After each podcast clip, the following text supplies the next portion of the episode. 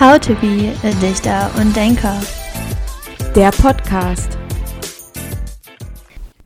Hallo und herzlich willkommen zu einer neuen Folge von How to be a Dichter und Denker. Hi, guten Tag. Ich glaube, wir müssen direkt mit einem Fail beginnen. das ist ja so peinlich. Soll ja, ich erzählen? Ja, bitte. also so ein bisschen zu, sagen wir mal, 85 Prozent war es deine Schuld. Es war einfach zu 100 Prozent meine Schuld. Also Leute, uns ist da ein kleines Missgeschick passiert. Und zwar, also wie ihr wahrscheinlich in den letzten Folgen schon ein bisschen raushören konntet, leben wir auch im Rhein-Main-Gebiet. Und als ich das Buch gelesen hatte, also das Werk Die Leiden des jungen Werther, habe ich mir gedacht, also als dann so, als es um Wahlheim ging, habe ich gedacht, okay, ich schau mal, wo das liegt. Und ich habe mich richtig gefreut, weil das ist einfach so eine halbe Stunde von uns entfernt. Und habe Johanna so gesagt, okay, komm, wir fahren da mal hin, wir gucken uns das alles an und einfach vielleicht so ein bisschen nach dem Motto Goethe auf der Spur. Und ich habe mich schon die ganze Zeit gewundert, weil ich so dachte, als ich Wahlheim gelesen habe, dass es einfach so erfunden ist, weil es halt seine Wahl ist, da zu leben, dass es sein Heim ist. Genau, daran habe ich auch gedacht, aber da Goethe ja sowieso auch in Wetzlar und so unterwegs war und auch in Frankfurt und so dachte ich halt, okay, wenn es hier in der Nähe ist, dann kann das ja auch gemeint sein. Ja, Johanna und ich haben uns dann für gestern verabredet, also Sonntag. Wenn die Folge rauskommt, ist es ja schon Freitag, aber wir nehmen jetzt gerade am Montag auf. Also am, gestern am Sonntag wollten wir nach Walheim fahren. Und ich dachte, da, also kurz bevor wir losgefahren sind, dachte ich, damit wir halt nicht komplett verloren dort sind, gucke ich schon mal, was man sich da so anschauen kann. Und habe ich gegoogelt, es ist irgendwie ein Dorf mit 500 Einwohnern, aber ich habe tatsächlich einfach nichts zu Goethe oder sonst wem gefunden. Ich bin im Internet aber auf eine Seite gestoßen, wo man so einen Goethe-Weg gehen kann von Wetzlar nach Gabenheim. Und ähm, ja, da stand dann in Klammern, Gabenheim ist der Ort, der gemeint ist mit Walheim. Also es gibt tatsächlich einen Ort, der da gemeint ist, aber halt eben nicht Walheim. Und Gabenheim ist aber eine Stunde von uns entfernt und man kann dann zwar diesen Goethe-Weg laufen, aber da sollte man zwei bis drei Stunden einplanen, die wir dann halt eigentlich nicht hatten.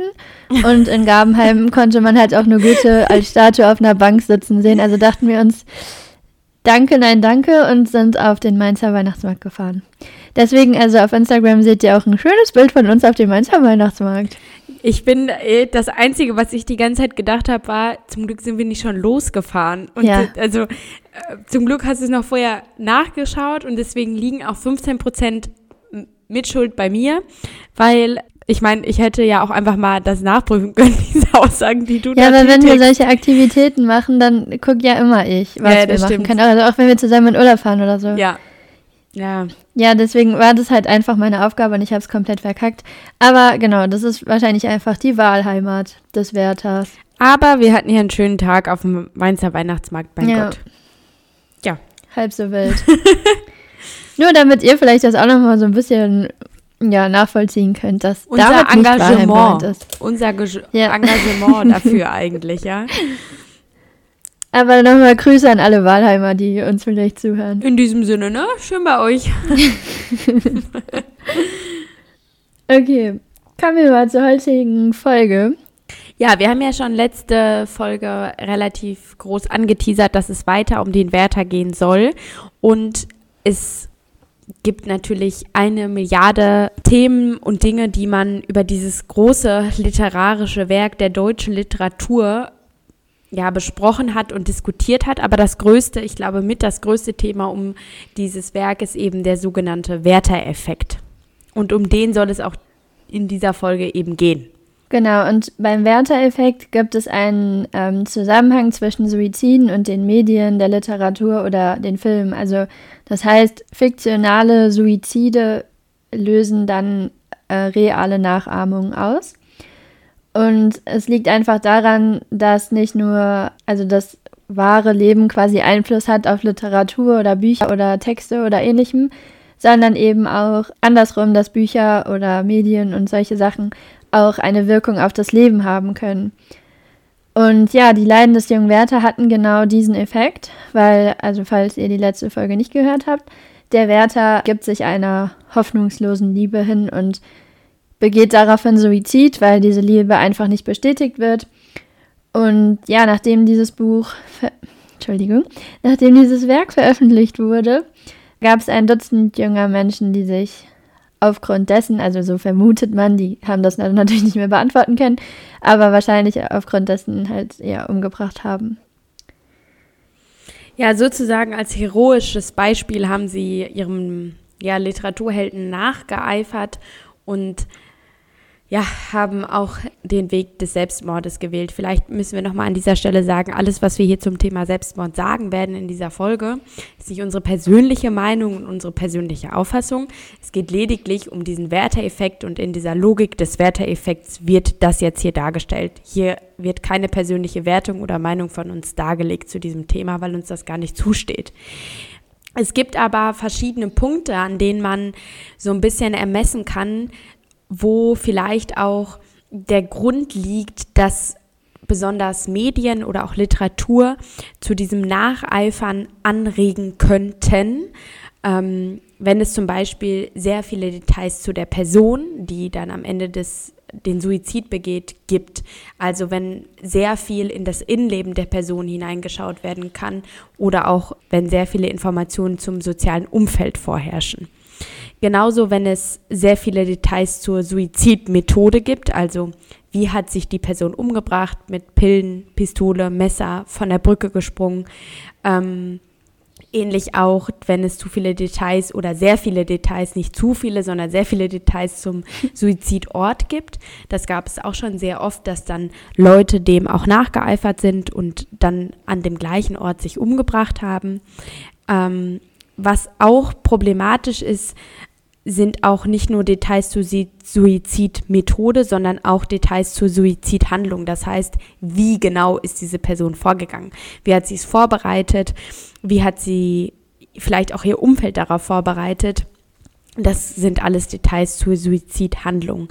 Genauso problematisch sind einfach, also vereinfachende Erklärungen, sowas wie weiß ich nicht, der Held, die Heldin in dem Roman haben sich äh, umgebracht, weil es eine Scheidung gab. Also wenn es auf so eine oberflächliche Ebene einfach gerückt wird oder die Hero Heroisierung der Person, also sowas wie sie wählte einen besseren Tod, nun geht es ihr besser.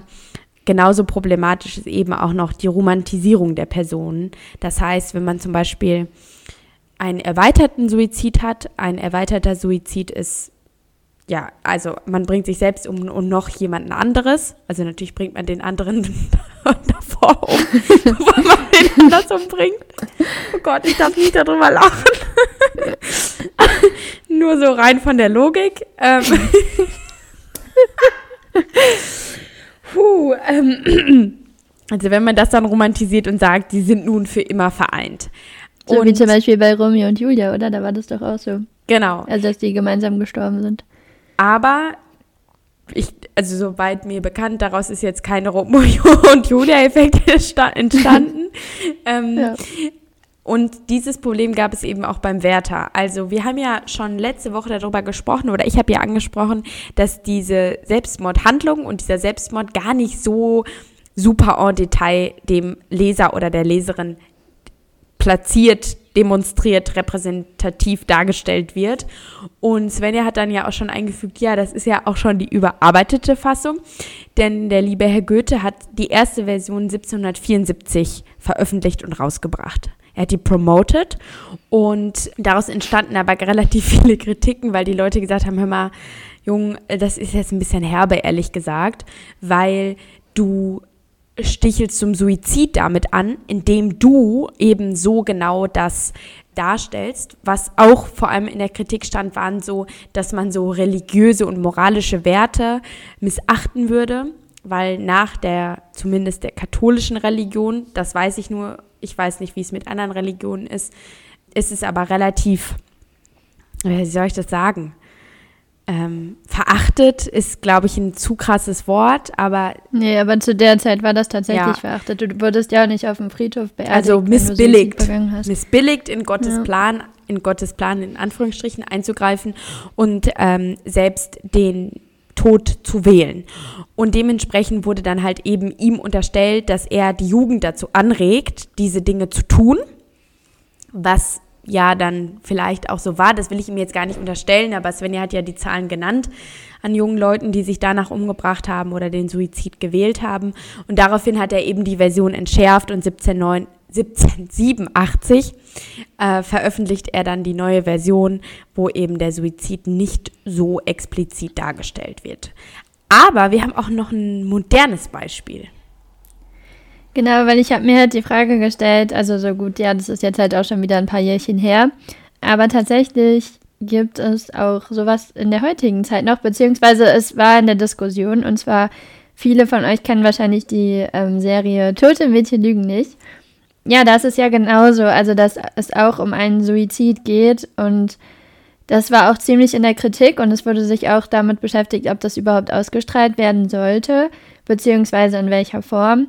Und da ist es ja auch so, dass jetzt viele Szenen entschärft wurden oder man zum Beispiel den Suizid gar nicht richtig sieht, nur mitbekommt, dass, ich weiß gar nicht mehr, wie die Protagonistin heißt.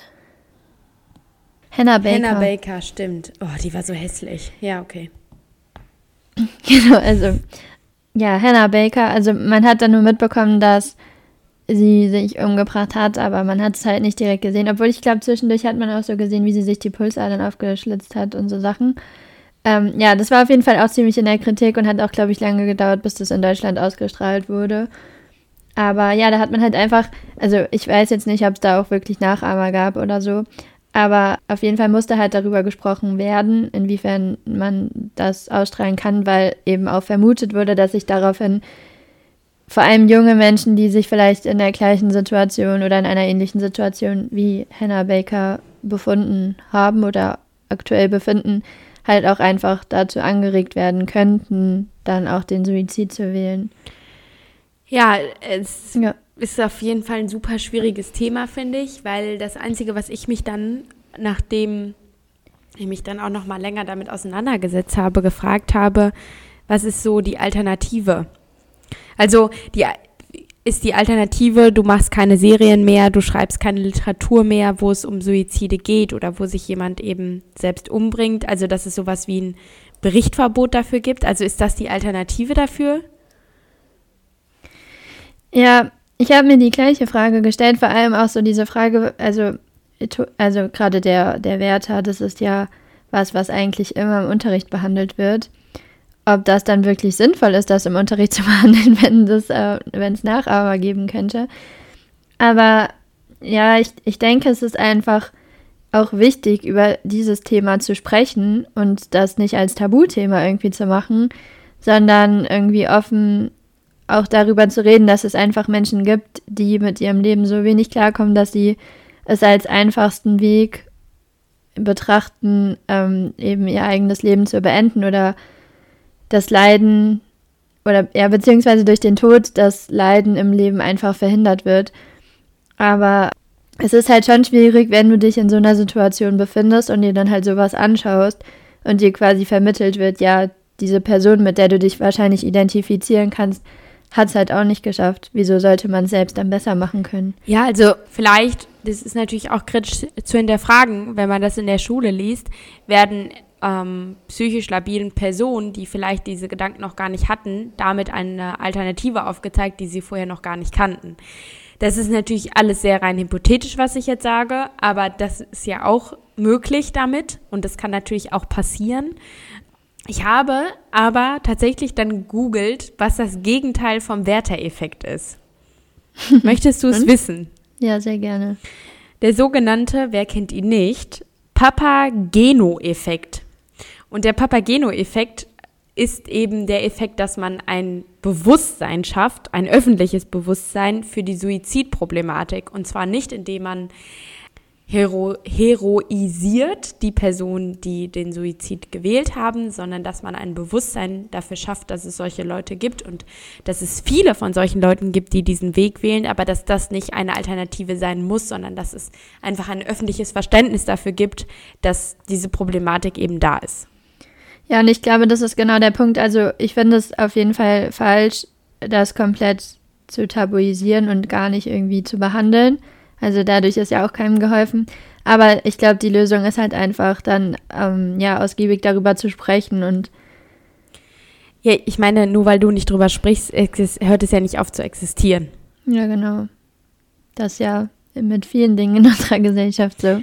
Und was man vielleicht jetzt nochmal als Abschluss sagen kann, ich meine, Literatur hat sehr viel Macht aufgrund ihrer Deutungshoheit, die du ihr selbst zuschreibst. Das ist deine subjektive Deutungszuschreibung. Und dafür ist meiner Meinung nach nie ein Autor oder eine Autorin verantwortlich, wie du subjektiv ihre Werke interpretierst und was du daraus schließt. Die haben natürlich eine Verantwortung, das stimmt, aber es ist halt schwierig, das so auf sowas Großes zu münden. Ja, ich, das haben wir ja auch schon gemerkt, als wir so darüber nachgedacht haben, wieso sich jetzt der Wärter überhaupt umgebracht hat. Also ob in Anführungszeichen eine hoffnungslose Liebe dann ein Grund dafür wäre oder beziehungsweise ob der Albert das dann nachvollziehen könnte oder sowas. Also es kommt halt auch immer drauf an, in welcher Lebenssituation man gerade ist und wie stabil man ist, würde ich sagen. Aber ja, ich glaube, wir sind uns einig, dass es nicht, nicht besprochen werden sollte, aber eben so, dass irgendwie alle in einem Boot sitzen und man nicht dazu verleitet, ja, ich glaube, das ist ganz gut abschließend getroffen. Aber du hast ja noch was mitgebracht, wo auch was besprochen wird, aber vielleicht nicht der Suizid. Nö, aber ähm, tatsächlich geht es auch so ein bisschen um die Psyche. Das ist vielleicht ein kleiner Weihnachtstipp, was man als Weihnachtsgeschenk schenken könnte. Ja, tatsächlich muss ich dir sagen, dass ich mir das selbst auch zu Weihnachten wünsche. also ich würde auf jeden Fall sagen, es ist ein Weihnachtstipp. Und zwar heißt mein heutiges Buch, was ich euch vorstellen möchte, Ich denke zu viel, wie wir das Chaos im Kopf bändigen können, von Christel Petit Collin oder so ähnlich, würde ich sagen. Darf ich mal ganz kurz dazu einwerfen, dass Svenja ungefähr 15 Anläufe gebraucht hat, um diesen Titel vorzulesen und sie dringend dieses Buch braucht, damit sie ihr, das Chaos in ihrem eigenen Kopf bändigen kann. Das muss ich natürlich rausschneiden, weil es, ja. Okay, aber ich möchte kurz vorlesen, worum es in diesem Buch geht. Ja, bitte. Ja, danke. Im Kopf, Im Kopf herrscht ein ständiges Chaos. Der Geist steht niemals still, sondern arbeitet immer auf Hochtouren. Bei bis zu 30 Prozent der Menschen ist das der Alltag, denn sie haben eine dominante rechte Gehirnhälfte. Ich auch. Christel Petit-Collin, Psychotherapeutin und Kommunikationstrainerin, zeigt, wie man erfolgreich die Gedankenflut kanalisieren kann und endlich Ruhe im Kopf herstellt. Ihre hochaktuellen Forschungen weisen nach, dass Menschen mit dominanter rechter Gehirnhälfte überdurchschnittlich viel wahrnehmen, sodass sie unter einer ständigen Reizüberflutung stehen. Als Folge fühlen sie sich häufig unfähig, leistungsschwach und entwickeln Depressionen und Ängste. Damit sie den Alltag meistern können, hat Petit Colin ein revolutionäres Programm entwickelt, das hilft, die umfassende Wahrnehmungsfähigkeit und das häufig damit verbundene komplexe Gefühlserleben zu beherrschen und für sich nutzbar zu machen. Praxisnah, wissenschaftlich fundiert und mit vielen Techniken und Übungen zeigt Petit Colin einen leicht gangbaren Weg aus der Reizüberflutung hin zu mehr Lebensfreude. Und die brauchen wir in dieser Folge auf jeden Fall, die Lebensfreude. Danke Definitiv. fürs Zuhören. Hoffen wir mal, dass demnächst nach Weihnachten deine rechte Gehirnhälfte nicht mehr so aktiv ist. Ja, vielleicht hört ja der ein oder andere, der mir gerne ein Weihnachtsgeschenk machen möchte, diese Folge. Uh, kann er ja nach Walheim schicken. Ja, hoffentlich nicht. oh Mann. Ja, gut. In diesem Sinne wünschen wir euch eine schöne Woche. Tschüss. Yes, wir hören uns nächste Woche wieder. Adieu